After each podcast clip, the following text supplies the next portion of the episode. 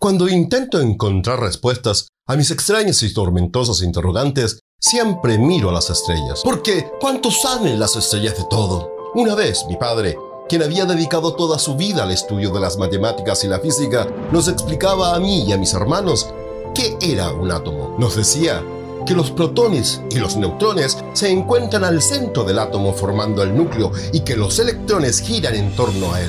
La carga del protón y del electrón son exactamente del mismo tamaño, nos decía, pero opuestas, a diferencia de los neutrones que no tienen carga.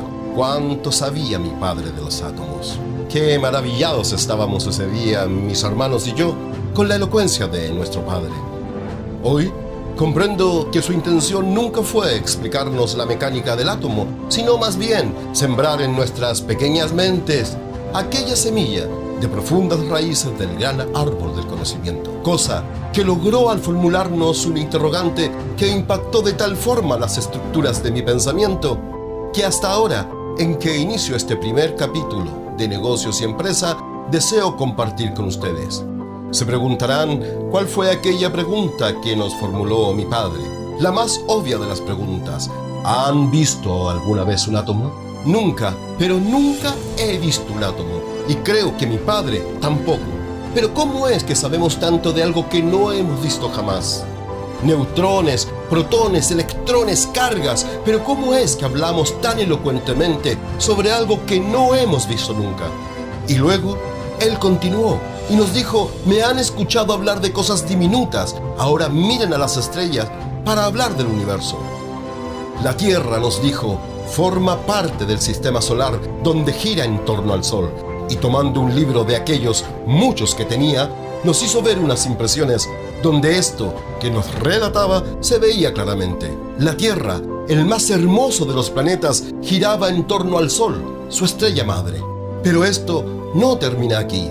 Mi padre aún nos tenía preparado el golpe crucial y nos dijo, allí tienen un libro y aquí hay muchos más. Ahora, ¿quién puede decirme quién es aquel que tomó la primera foto del sistema solar?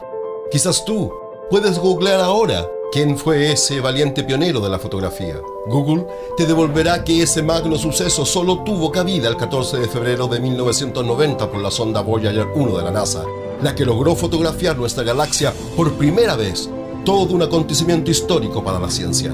Entonces, me pregunto de dónde salieron todas aquellas fotos de mucho antes de este suceso y que han sido profusamente publicadas en tantos libros que muchos de nosotros, nuestros padres y nuestros profesores, hemos tenido en nuestras manos durante nuestra educación. Solo dibujos, no eran más que solo dibujos de aquello que se creía, eran especulaciones científicas de aquello que se creía en esos momentos a la espera de que la realidad nos revelara lo contrario. Impresionante hallazgo de vida. Así que muchos de los grados que aprobé en mi preparación escolar y universitaria fue porque repetí incansablemente a mis profesores las falacias de moda o las rústicas verdades de la época y que todo aquello nada tiene que ver con la verdad. Desde esos días dudo de todo y me pregunto todo. Pero no se lo pregunto a cualquiera, se lo pregunto a las estrellas, porque de ellas viene todo conocimiento. Ahora es tu turno. Te haré una pregunta. ¿Has visto alguna vez un negocio? Reflexiona sobre esta pregunta y sobre tu posible respuesta. Espero estés en nuestro próximo episodio donde abordaremos sobre esta fascinante pregunta y de lo que de ella emana. Y no olvides suscribirte a nuestro canal para estar al tanto de todas nuestras publicaciones.